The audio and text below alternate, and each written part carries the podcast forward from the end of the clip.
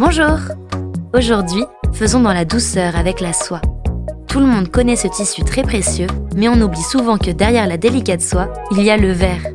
Dans cet épisode, Viviane nous raconte sa petite histoire. C'est en Chine, vers moins 3000, que l'élevage des vers à soie est apparu. En effet, la légende raconte que l'impératrice Xilingshi buvait une tasse de thé sous un mûrier lorsqu'un cocon tomba dans sa tasse et se transforma en un fil blanc. En le saisissant, elle se rend compte que ce fil peut être tissé. Pendant 2500 ans, les secrets de fabrication de la soie furent jalousement gardés par la Chine. Mais voilà, vers 200 avant Jésus-Christ, ces secrets se diffusent à la suite d'un siège des barbares sur les empereurs Han, qui les ont divulgués en échange de leur libération. La Chine prit alors la décision de s'ouvrir au commerce, et le plus beau témoin en est la route de la soie. Au milieu du VIe siècle, on raconte que l'empereur byzantin Justinien utilisa comme agent secret des moines chrétiens qui réussirent à dissimuler des vers à soie dans leurs cannes et les ramenèrent à Constantinople pour développer l'élevage des vers à soie, qui s'est ensuite concentré en Italie.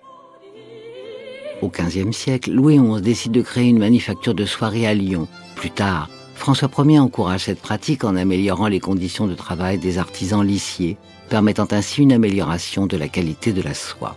Au début du XVIIe siècle, Henri IV fait planter 20 000 pieds de mûrier dans le jardin des Tuileries, une décision royale qui demande même à chaque paroisse du pays de posséder une pépinière de mûrier. Au XVIIIe siècle, les soyeux lyonnais mécanisèrent leur activité et la soie devient l'étoffe à la mode. Portée par les commandes exceptionnelles de la Régence, de Madame de Pompadour et de Louis XV, la fabrique est à son apogée. Après la Révolution française, la soirée lyonnaise a profité du régime impérial jusqu'au début du XIXe siècle.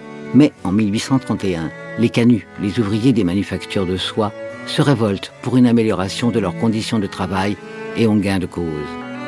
De nos jours, la soie lyonnaise est l'une des matières phares de la haute couture, mais à peine une dizaine de fabricants sait encore la travailler, ce qui en fait tout l'attrait.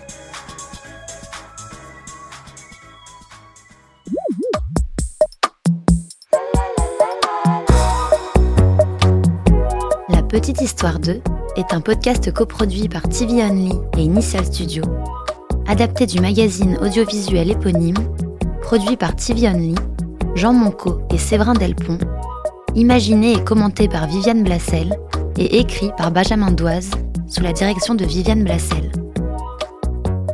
Production éditoriale, Sarah Koskiewicz et Louise Nguyen, assistée de Sidonie Cotier. Montage et musique, Johanna Lalonde avec les voix de Viviane Blassel et Louise Nguyen.